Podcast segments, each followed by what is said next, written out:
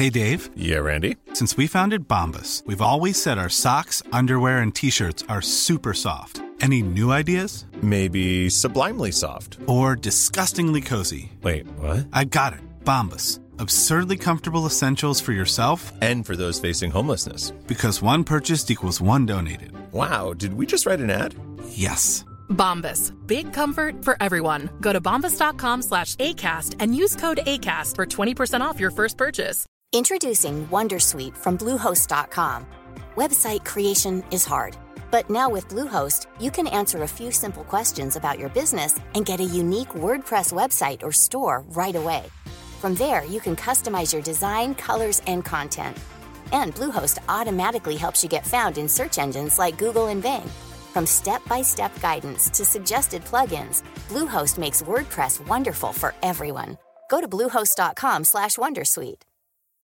Botox Cosmetic, out of botulinum toxin A, FDA approved for over 20 years. So, talk to your specialist to see if Botox Cosmetic is right for you. For full prescribing information, including boxed warning, visit BotoxCosmetic.com or call 877-351-0300. Remember to ask for Botox Cosmetic by name. To see for yourself and learn more, visit BotoxCosmetic.com. That's BotoxCosmetic.com.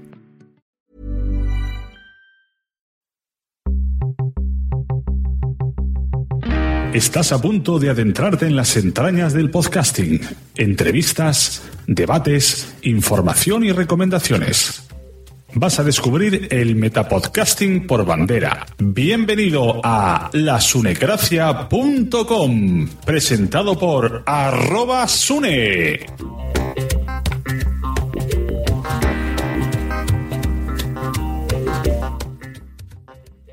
Hola, bienvenidos a la Sunecracia número 95. Yo soy Sune y estáis escuchando el podcast que trata temas de metapodcasting. En este podcast además tratamos pues noticias sobre comunicación y hoy vamos a hablar un poquito de radio.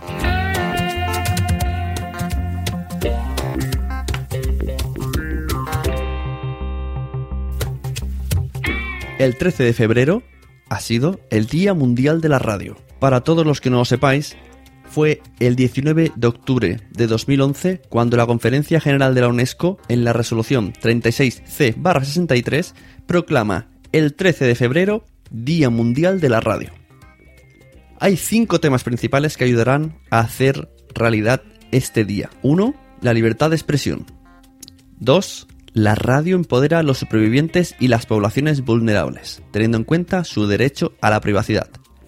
3. La radio tiene repercusión social y proporciona acceso a la información. 4. La radio salva vidas. 5. La accesibilidad inmediata de las frecuencias radiofónicas resulta fundamental para salvar vidas.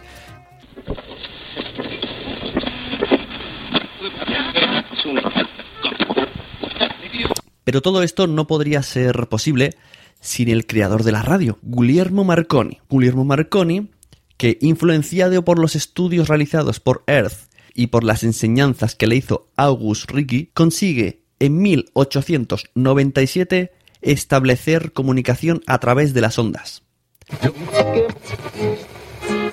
Cuando hablamos de una radio antigua, a todo el mundo se le viene a la mente últimas radios de lámparas, fabricadas a finales de los años 50.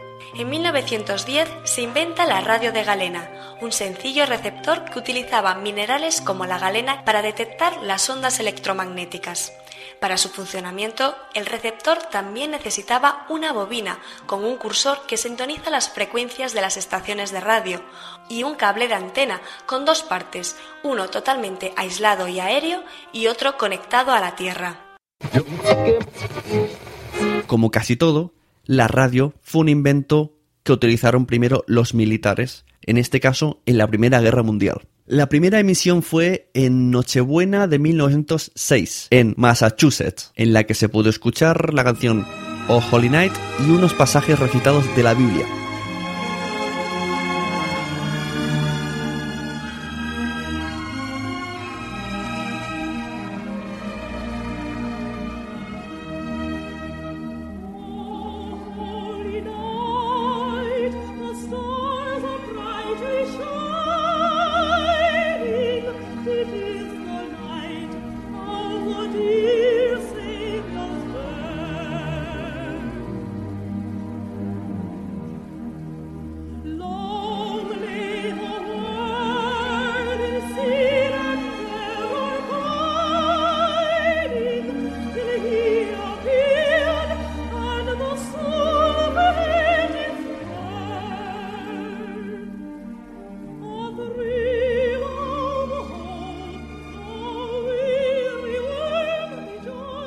En 1910, De Forest transmitió por primera vez una ópera desde el Metropolitan Opera House de Nueva York. En España, en 1924, fue en Barcelona y Madrid donde empezaron a sonar las primeras emisiones a través de Radio Ibérica, destinado a informar sucesos y noticias de la actualidad.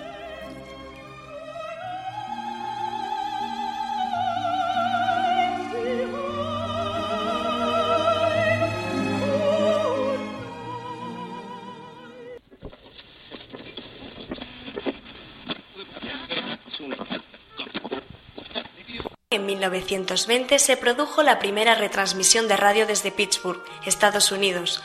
A partir de entonces se dio a conocer al mundo la invención de este medio de comunicación y se comenzaron a fabricar los receptores. Los primeros estaban alimentados por baterías, debido a que la franja horaria de corriente eléctrica que llegaba a las ciudades apenas era de unas horas. Además, la corriente estaba llena de picos de tensión que estropeaban las lámparas de los aparatos de radio. De este modo, se aprovechaban las horas de luz para escuchar la radio y al mismo tiempo para recargar las baterías del receptor.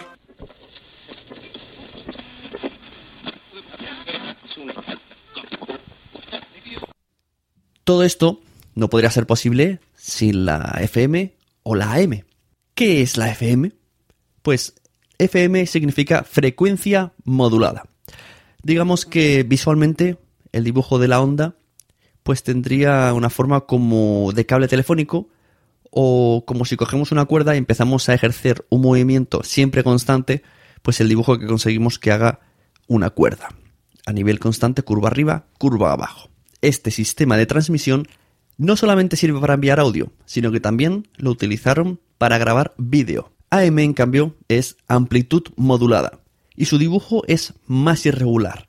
La onda crece y se hace pequeña, como si subiera y bajara una montaña constantemente. La emisión en AM es la que dio los primeros pasos en la comunicación radiofónica y hasta los años 30 y gracias a las emisiones de música no se consiguió tomar la FM como la fuente de calidad más alta para las transmisiones. Técnicamente la FM es mejor que la M, Mientras que la FM tiene 200 kHz, la AM tiene un ancho de banda de 10 kHz en el continente americano y de 9 kHz en el resto del mundo. Además, la FM, al ser el canal más ancho, permite la emisión en estéreo y además incluir datos que sirven para la Radio Data System, como por ejemplo el nombre de la emisora. Por el contrario, la AM tiene una gran ventaja, y es que al tener una longitud de onda más larga, pues tiene mucha más cobertura que la FM. Buscando un poco por internet he visto una frase que os quiero comunicar. Las ondas de FM serían como cualquier persona caminando por una ciudad que se va topando con muros y no puede pasarlos. Mientras que las ondas AM serían como un gigante de piernas largas que va saltándolo todo. Muy bien, pero ¿cuánta gente escucha la radio? ¿Cómo sabemos cuánta gente escucha la radio? Pues para eso está el EGM, el EGM es el Estudio General de Medios y fue la piedra angular de lo que hoy es el AIMC y que sigue siendo su estudio más ambicioso. Cogen a 30.000 entrevistados y les realizan una serie de preguntas sobre su consumo de escucha de radio. De hecho, hoy, 13 de febrero, el Día Mundial de la Radio, casualmente han llamado a casa por segunda vez Hace ya cuatro años respondí yo al teléfono a una encuesta del EGM y hoy ha sido mi mujer la que ha respondido a la encuesta del EGM. Nos han preguntado cuándo escuchamos la radio, dónde escuchamos la radio, qué emisoras escuchamos, qué programas escuchamos, si lo escuchamos más por la mañana o por la tarde, si escuchamos los fines de semana, eh, dónde, o sea, en lugar físico, si en el coche, si en casa, en qué dispositivo escuchamos la radio. Eh, bueno, todo tipo de preguntas de pe a pa, 16 minutos al teléfono. Mi mujer, rápidamente, rauda y veloz, le he ido a avisar que dijera lo de los podcasts por si no se le había ocurrido. Entonces ha metido la palabra podcast. La chica al teléfono no sabía ni lo que era, han tenido que deletrearlo. Eso dice mucho del estudio de GM. Eh, y bueno, pues también le ha preguntado lo mismo. ¿Dónde escuchas podcast? ¿A qué hora escuchas podcast? ¿En qué emisora escuchas podcast? A lo cual ella te le va a decir, no, es por internet. Y bueno, incluso nombres de podcast. Así que desde Sunes Home, digamos que hemos aportado un poquito al estudio del EGM. Os voy a dejar abajo en, la descripción una, el PDF del, del, resumen del EGM del 2015 para que veáis un poco toda la lista que salió, todas las, encuestas, mm, el ranking, bueno, más o menos todo lo que se, se reúne, se recopila en estas llamadas. Según la entrada del país, que os voy a dejar también en la descripción, dice, ¿qué es el EGM y para qué sirve? La Asociación de Investigación de Medios, la AIMC, está compuesta por 160 empresas asociadas, entre las que destacan los medios de comunicación, televisiones, radios, periódicos, revistas y sitios de Internet. Se trata de un estudio multimedia que analiza el comportamiento de la población respecto a los distintos medios. Anualmente divide la investigación en tres oleadas que abarcan un universo formado por individuos de 14 o más años, entrevistando a 48.000 individuos. Las respuestas se recogen a través del sistema Computer Assisted Personally Interviewing mediante un cuestionario estructurado y cerrado casi en su totalidad. Este método elimina el papel y agiliza la tabulación de los resultados. Las encuestas son supervisadas por el instituto encargado de realizar el trabajo de campo y además un 10% son revisadas por la propia AIMC. Se comprueba la correcta aplicación de la muestra para que respete los criterios sociales y demográficos diseñados y se verifica la información recogida. Em, ¿Qué opinión tengo sobre todo esto? Pues que me parece un sistema bastante arcaico el de meter las audiencias de la radio. Y más si tenemos en cuenta que la propia radio sube los contenidos hoy día a Internet. Incluso, incluso antes de Internet, mm, ya me parece un sistema poco fiable. Que cojan a 40.000 personas aleatorias y le pregunten el consumo de radio que tienen. Bueno, me parece un poco así. Pero hoy día, con Internet, me parece. Mm, me parece increíble que no cambien las cosas, que no cambien las normas. Porque incluso las propias emisoras de radio ponen sus programas a disposición de la gente en Internet. O incluso se puede escuchar la radio online a través de la página de cada emisora. Entonces, es un poco. Mm, poco real, ¿no? ¿Cuántas de esas 40.000 personas se descargan el programa de su página o lo escuchan online en la web? ¿Cuánta audiencia puede tener, por ejemplo, la parroquia NFM y la parroquia descargándolo desde la página web? Son datos que no, no, para mí no entran en la cabeza. Mi, mi mente de, de 2016 no, no, no entiende esta encuesta, este tipo de preguntas que nos hacen. Incluso eh, nos han preguntado ¿Cuándo escuchas los podcasts? Bueno, pues que realmente los podcasts son cuando y donde quieras. Es que esa es la frase. Cuando y donde quieras. No, no, no por decirte una hora vas a ver qué programa funciona mejor en esa hora. Porque nos han preguntado a qué hora haces, a qué hora escuchas y, y qué programa escuchas. Y es curioso porque si entramos en la propia página de AIMC, existe una entrada, que también os voy a poner en las descripciones, de mayo del 2012, 2012 que dice más de 11 millones de españoles escuchan la radio a través de Internet cada mes. Internet ha irrumpido en la sociedad modificando muchos aspectos de nuestra vida cotidiana y como no podía ser de otra manera, también ha alterado nuestra forma de relacionarnos con los medios de comunicación y en particular con la radio. La forma de consumo tanto de los medios de comunicación tradicionales como de aquellos que se consumen a través de la red despiertan un gran interés entre los numerosos públicos, tras la notoriedad adquirida en 2010 Internet en los medios. Entonces, eh, no lo entiendo. Esto cada vez lo entiendo menos. La encuesta del AIMC. Ellos mismos están diciendo que crece el consumo de la radio a través de Internet, pero siguen haciendo encuestas telefónicas aleatorias en lugar de mirar los datos de Internet.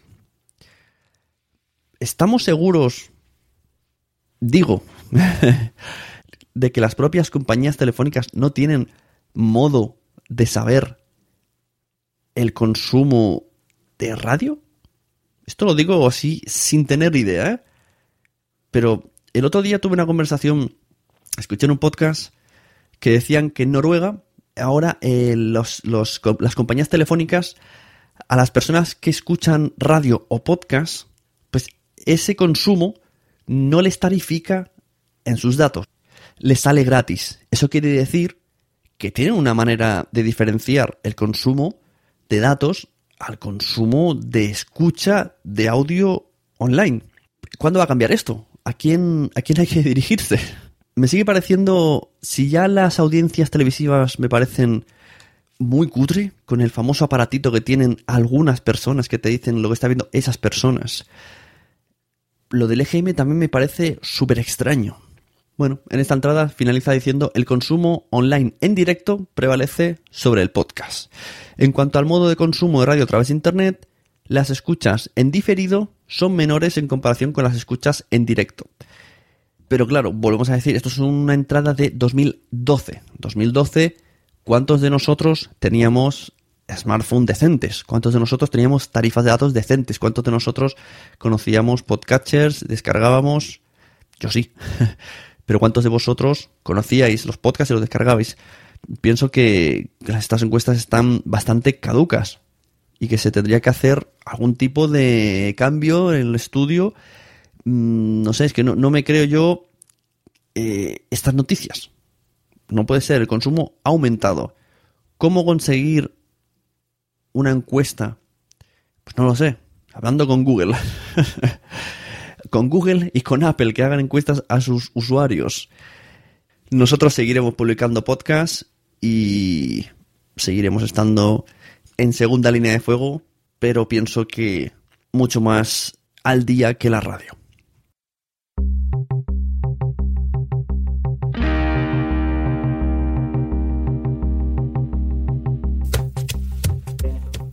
Bueno, este era mi pequeño podcast que quería aportar en el, día de la radio, porque sin la radio pues no existirían los podcasts. Agradecemos mucho a la radio, a todo lo que ella ha vivido, a todo lo que ella ha sufrido, lo que sigue sufriendo. O sea, conozco gente que trabaja en radio, gente que vive por la radio, que me consta que eh, la radio está en un momento un poco complicado.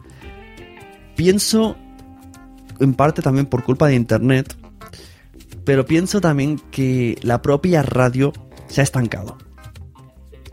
La propia radio, sus contenidos, pues yo creo que no están a la altura de lo que la gente estamos de- demandando. Y ahí sí que creo que los podcasts están adelantando por la derecha. Los pocos que lo descubren enseguida ven claramente que los famosos nichos, que, que- que existen cosas en podcast que en radio no pueden encontrar.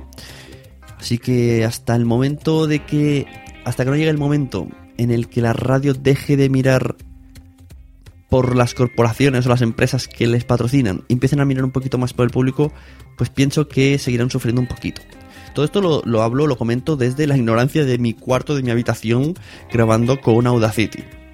No en ondas hercianas, sino en MP3. Así que si alguien siente que he dicho alguna barbaridad, bueno, pues yo le invito a que me lo explique, incluso a invitarle a mi programa a que me explique mejor el tema de la radio, cómo funciona la radio, los problemas, las posibles soluciones. Yo encantadísimos de tener debates siempre. Simplemente quiero, por un lado, agradecer a la radio, mm, celebrarla con ella el día de la radio, pero también criticar un poquito muchas cosas y reivindicar sobre todo la nueva radio, la radio 2.0, los podcasts, que pienso que, que merecen un mejor puesto del que se le está dando incluso hablando de los propios MP3 de las, de las radios comerciales. Mm, Están demasiado de segundo plano. No se tiene en cuenta, no se da a conocer al público generalista y pienso que el, el- el tema de las mediciones de audiencia es la principal culpable. Porque todo en esta vida, lógicamente, lo mueve el dinero. Entonces, si en las encuestas, que es lo que se fía a la gente para dar dinero, para poner su dinero, para patrocinar sus productos, pues si en esas encuestas no van dirigidas a público que escucha podcast, o están mal orientadas, o ni siquiera saben lo que es un podcast, difícilmente eh, la gente sacará productos en versión podcast y las empresas se fijarán en esos productos. Entonces un poco todo el, organigrama, el esquema de cómo está montado, está todo a la antigua, está todo muy a la antigua. Mm, Esperemos que esto vaya cambiando poco a poco algo se está consiguiendo, pero mm, no se está consiguiendo del todo. Y además que refortalezca la radio y dándole mejores contenidos, aunque sea emitiéndolos primero en versión podcast, no sé. Existirían muchos, muchas maneras, que yo no soy aquí ningún erudito en el tema, pero estoy seguro que hay que dar una vuelta de rosca a todo en general y empezar a mirar bien en los medios que triunfan hoy día, en el 2016 ya. Y hasta aquí, bueno, muchas gracias por escuchar este pequeñito homenaje y mis divagaciones. Os emplazo a siguientes sunecracias. Muchas gracias a, sobre todo, a todos los Sune Patreons que me apoyan a través de patreon.com barra Sune para seguir publicando este y otros podcasts si quieres colaborar. Pues ya sabes, aunque te recomiendo que esperes un poquito porque a partir del número 100 van a haber cambios, van a haber sorpresas y cuento con muchos de vosotros para poder hacer esto mucho mejor, muchas más veces y mucho más grande. Nos vemos, nos escuchamos sobre todo en los podcasts. No dejéis de recomendar podcasts y de vez en cuando sintonizar un poquito la radio. Nos vemos.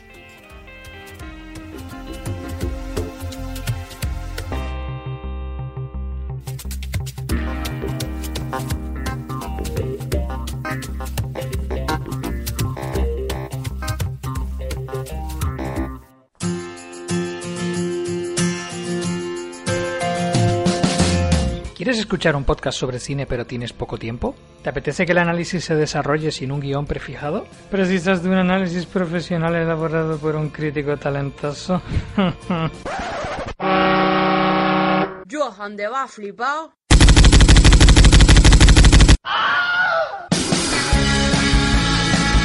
Críticas sobre la marcha, el podcast en el que improviso críticas de películas recién vistas.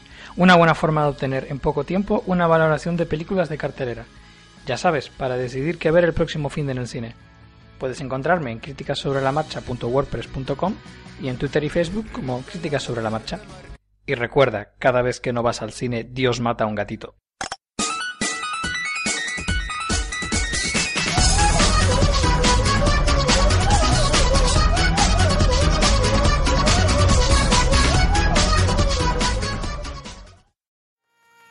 ¿Te ha gustado este episodio? Pues vuelve al siguiente a por más. Y si te has quedado con muchas ganas, entra en nuestro premium. Quiero ser podcaster.com barra premium. Ahí tienes un montón de episodios más, además sin cortes y muchísimas cosas más extras.